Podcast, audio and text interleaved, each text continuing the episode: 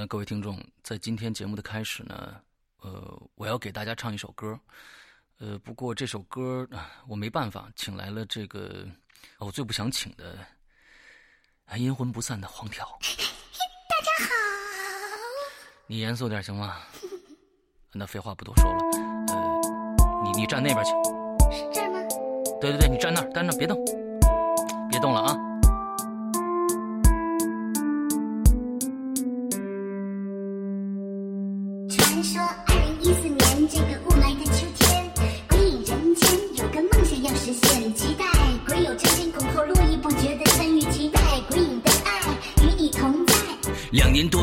鬼影一直在努力，鬼影人间众筹需要你们的肯定。虚头巴脑的话，我们现在不说了，赶紧正正经经、开开心心说点正事儿吧。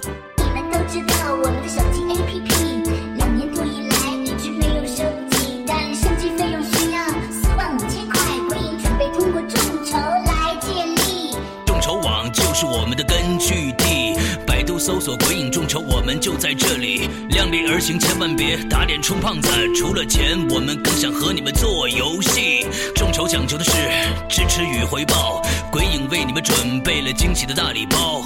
具体内容到底是什么？让阴魂不散的黄条来汇报。你正正经经好好说啊。好嘞。第一呢，我们的支持档位有很多哦，从三十块钱到两万块钱，有十一个档位可以供大家选择的。第二呢，不管你支持哪一个档位，都有惊喜等着你哦。三十块钱就有鬼火机可以赠送了！随着钱数的递增，你还有机会获得《鬼影人间》全部的节目，甚至二零一五年的全部节目哦，还有手机壳、热线保护杯什么的。最令人期待的是，北京的听众还有机会来鬼影工作室参观呢。你们可能会看到我，你给我认真点儿。真讨厌，不是打我就是骂我。啊，第三呢，鬼影正式招商了，五千到两万的支持就是广告植入的价格了。各位亲们，尤其是开淘宝店的，这可是一个非常难得的宣传机会哦。总之呢，就是鬼影故事多。别唱了。都知道我们的手机 APP 两年多以来一直没有升级，但升级费用需要四万五千块。鬼影准备通过众筹来借力，众筹网就是我们的根据地。百度搜索“鬼影众筹”，我们就在这里。量力而行，千万别打脸充胖子。除了钱，我们更想和你们做游戏。哎呦妈呀，可算录完了。你 你别过来啊！哎哎，你等等，你你说在哪儿众筹了吗？我说了呀，你没听着啊？不是众筹网吗？百度搜索“鬼影众筹”两个关键词就能找着了。哼 你没说，我说了呀，你就没说。三郎，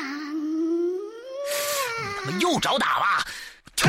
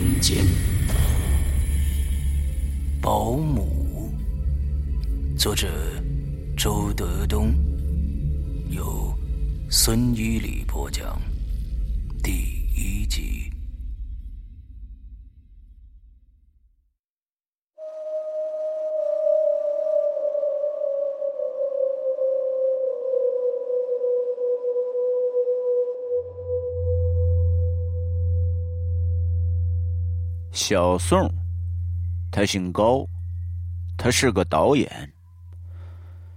在电影厂，什么都不会干的人就是导演，一大堆，就像菜市场的土豆。小宋仅仅是挂了个名，一直都闲着。他拍的最后一部戏还是五年前。有个大土豆，他拍的一部古装戏火起来了，烧了全国，于是奔他的名头，很多影视公司拿着剧本找他。大土豆没时间，可是面对钞票的诱惑，他又不忍心放弃，就全部接过来，交给那些嗷嗷待哺的小土豆去做。他只挂个总导演的名分。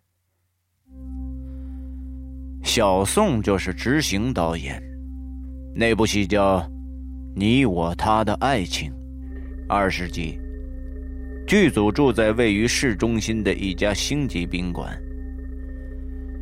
演员都已经到位了，挑选女演员的这种迷人的工作呀，都叫大土豆做完了，而且他做的非常的漂亮。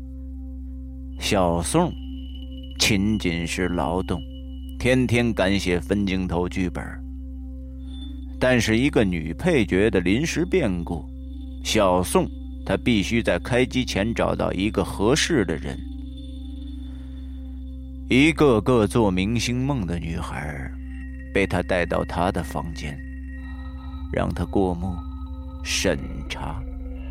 他尝到了决定人命运的快感。很快，他就选定了一个。可是还有一些女孩陆续赶来报名，其中有个自称是小宋老乡的女孩，特别的纠缠。尽管小宋反复的对他说：“演员都齐了”，可是他还是三番五次的敲他的门。一次，他深更半夜的给小宋打电话，他威胁说：“如果你不让我上这部戏，我就剁掉一根手指头。”还有一个男人，他非要饰演戏里的一个。私人侦探。尽管小宋苦口婆心的对他说，那个私人侦探已经有人演了，可他还是不肯放弃。奇怪的是，他经常神出鬼没的出现在小宋的面前，挡都挡不住。小宋最后只好对他提出警告：“你要是再干涉我的工作，我就报警了啊！”一次，小宋他从外景地回到宾馆，用钥匙打开门，他吓了一大跳。那个男人竟然端端正正的坐在房间里。他重重的说：“请相信我，我比任何人演的都好。”小宋他怎么都想不出来他是怎么进来的。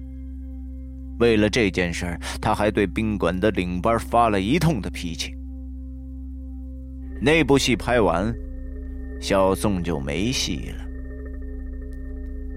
电影厂不景气，他的工资也很微薄，而他的太太只是一个语文的教研员，工资也不高。平时，小宋偶尔给人家导一些商业广告短片，赚一些外快。小宋和太太还没有弄清楚两个人的日子该怎么过，就生了个孩子。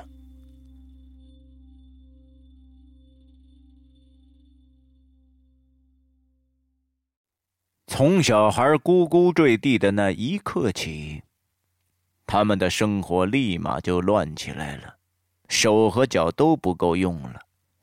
他们特别的需要一个保姆，可是。太难找了，这一点可能很多人都有体会。劳务市场里的保姆排着队，但是他们都太贼了，有一套套对付雇主的下三路的办法，往往干不了几天，不是你炒他们，就是他们炒你，临走还会顺手牵羊，拿走你一块手表。如果不通过中介，自己找，又不放心。一个陌生人进入你的家，他有你家所有的房门的钥匙，他知道你每个月挣多少钱，他知道你哪个抽屉里放着安眠药，他知道你和太太分别几点钟说梦话，他知道你家的菜刀一共有几把。以前，小宋家雇过保姆，好几个。第一个保姆很懒，他无论干什么都得监工，要不然他就跟你玩电影里的慢动作。几件衣服从早晨能给你洗到第二天早晨。这第二个保姆笨呐。他做的饭就跟猪食一样难吃，你手把手都教不会，日复一日的他给你做猪食，那么长时间，一个大宾馆的厨师都毕业了。小宋的老婆曼红对他发脾气，他就乖乖的听着，等吃饭的时候还是猪食。第三个保姆要求高啊，他要的月薪呢，比小宋的月薪还高。最后，小宋只好自己做保姆了。第四个保姆饿呀，他刚刚来小宋家第二天，就跟曼红吵起来了。他就像一只好斗的公鸡，那颈上的羽毛都竖起来了。差点把曼红给吃了。曼红平时挺强硬的，算是一个巾帼英雄，可是最后却吓得拨了幺幺零啊！有那么句话，真是软怕硬，硬怕横，横怕不要命啊！第五个保姆，理想远大，也许他到小宋家来工作。就因为小宋他是一个导演，因为他想当影星啊。小宋一直都没好意思说，其实他自己一直都想当影星来着，可是至今都没能实现这个梦。那灿烂的梦，跟又苦又累的家务活冲突太大了。这个保姆很快就走了。送他到车站，分手的时候，小宋还对他说：“哎，以后我这要是有机会啊，一定跟你联系。哎，当当然啊，要是你也有机会，你也别忘了我。”第六个保姆特别怪，他说的话，小宋听不懂；小宋说的话，他也听不懂。没办法。小宋就只能用手比划，比如啊，他想吃鱼，他就做出那个鱼在水里游的样子。那想吃花卷他就把两只手抱成一个圆，十个手指头扭在一起。哎，他想，得了，就当是请了一个外国保姆吧。可是他渐渐的发现，这个保姆。经常一个人嘀嘀咕咕的在说些什么。曼红也发现了这个异常情况，很害怕。他悄悄的对小宋说：“哎，把他辞了吧。”就在辞退他的前一天晚上，他突然拿着菜刀闯进了小宋两口子的卧室。小宋一下跳起来了，他认为这个外国人。是来杀他和曼红的。那个保姆站在门口，他低声的说：“嘘，有小偷。”这一次他说的话竟然很普通，清清楚楚。小宋至今都不知道这是怎么回事儿。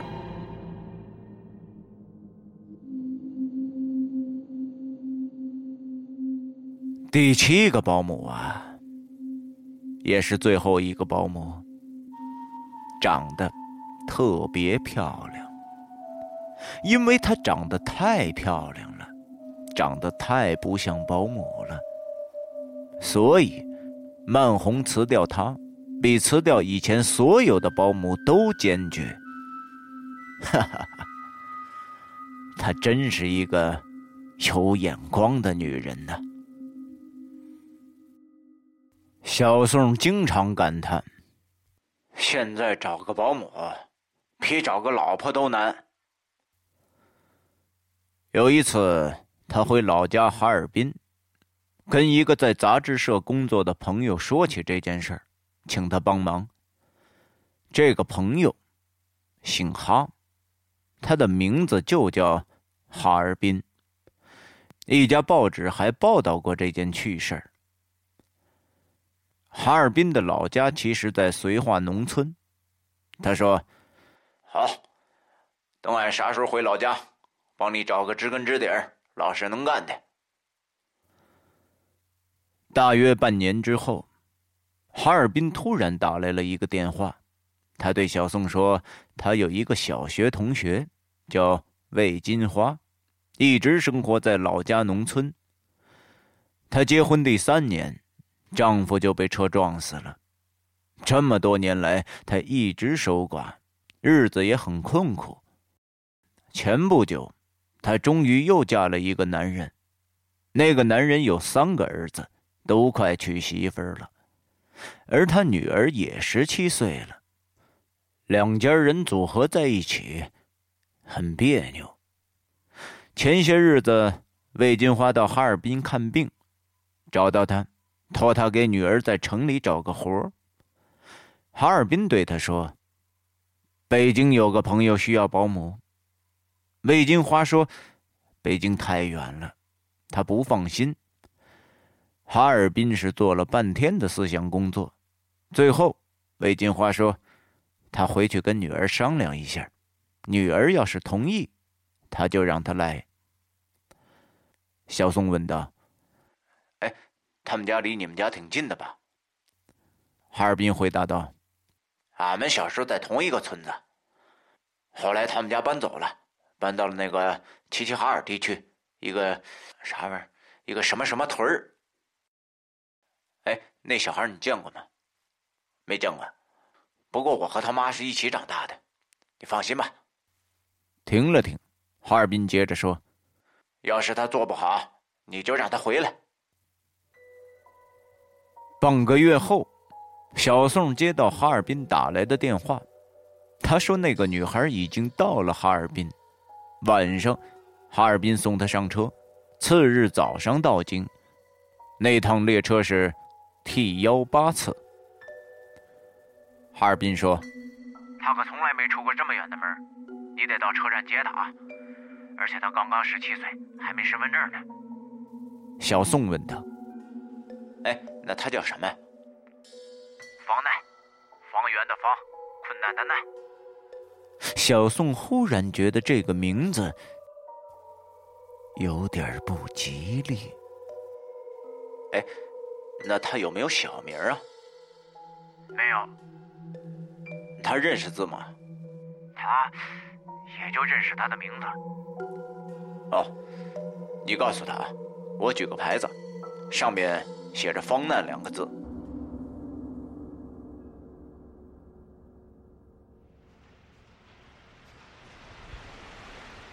次日，小宋起了个大早，到火车站接人。熙熙攘攘的旅客不停的涌出来，小宋瞪大眼睛寻找着。可是 T 幺八次的旅客都走出来了，始终没有人走近他。他有点着急了。突然，他听到有人在身后怯怯的问：“是高大哥吗？”小宋回过头去，他看见一个瘦小的女孩，她长得不像十七岁，很老相。哦，我是。这个女孩迅速的打量了一下小宋的长相，然后。他眼睛微微的低下去，说：“我是方娜。我一直看不到你，还以为半路你出了什么问题呢。你去哪儿了？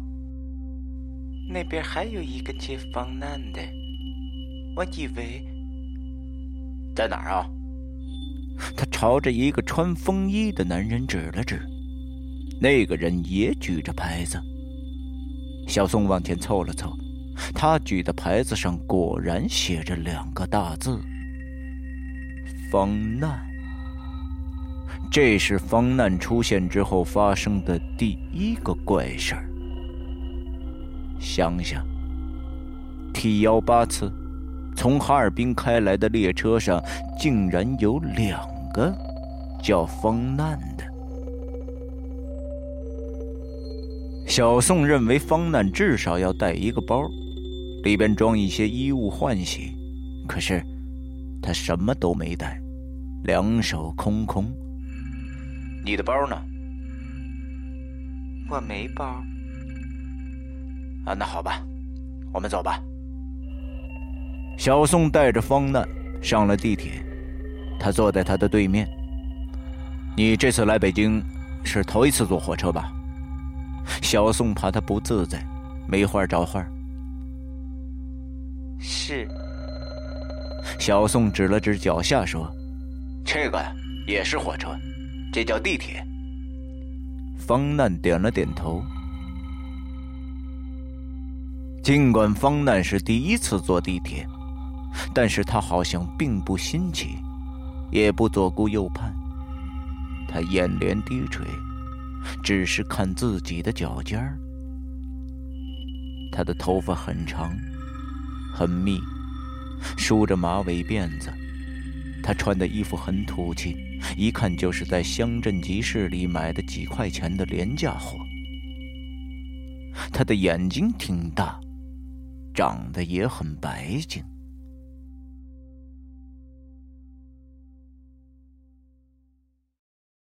小宋把方难带回家，曼红就把他领进工人房，对他说：“以后你就住在这里。”那个房子其实是个阳台，封闭的很好。方难探头看了看，他点了点头。那是啥？他指了指床下的一台旧电脑，问着：“那是电脑？”方难显然不知道电脑是什么东西，但是他没有再问。接着，曼红领着方难四处看了看。告诉他每天应该做些什么。最后，曼红也问到了他为什么没有带包。方南有点不好意思的说：“我啥东西都没带。我们管吃管住，但是不管你穿，明白吗？”孟红的口气咄咄逼人。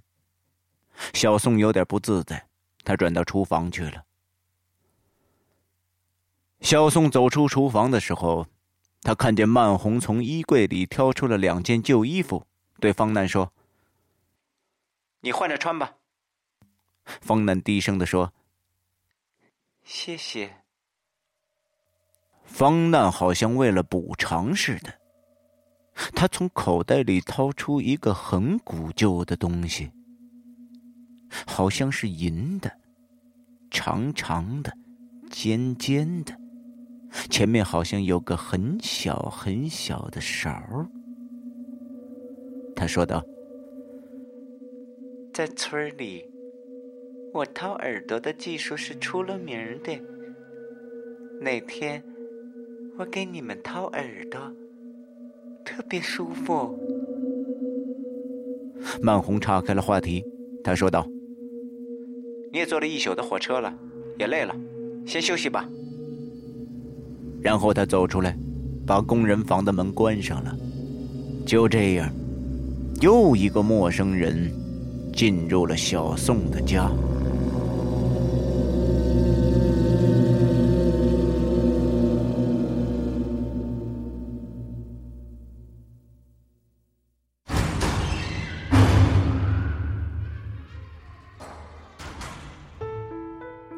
你收听到的是。鬼影人间惊悚系列音乐剧。更多精彩，请关注新浪微博“鬼影人间”。苹果手机用户请搜索 App Store 关键词“鬼影人间”，即可免费下载精彩 APP。夜深人静，恐惧来袭。你准备好了吗？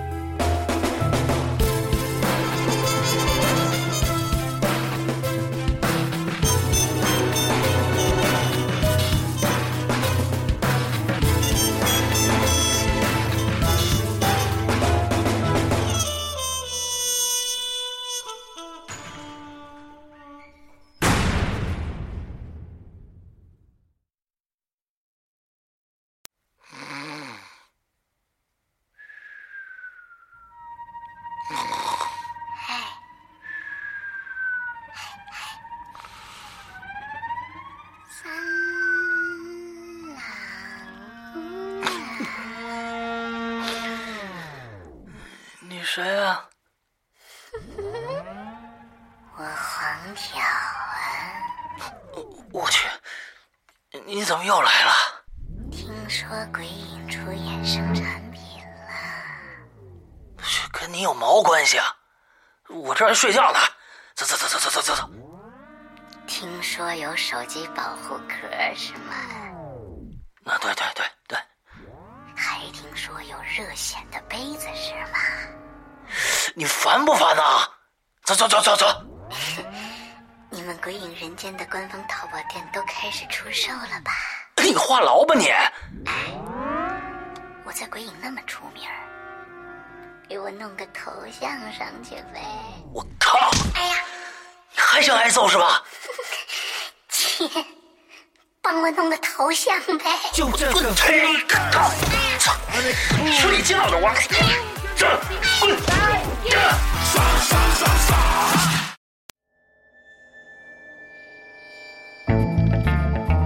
平静的江南小镇，公安局副局长被刺身亡在自己的私家车里，凶手没有留下任何的蛛丝马迹，而留下一道毛骨悚然的横幅。杀够局长一十五，局长不够，科长部。全县哗然，领导班子更是人人自危。市局派来的调查此案的刑侦专家高栋，更是深深的陷入了这起扑朔迷离的连环杀人案当中。可他意想不到的是，凶手就在他的身边。精心策划，完美布局，时间与空间的轨迹。鬼影人间为你带来中国本格推理新生代先锋人物紫金陈代表力作《高智商犯罪第一部：逻辑王子》。二零一四年八月二十日，鬼影人间官方淘宝店及苹果 APP 全球上线。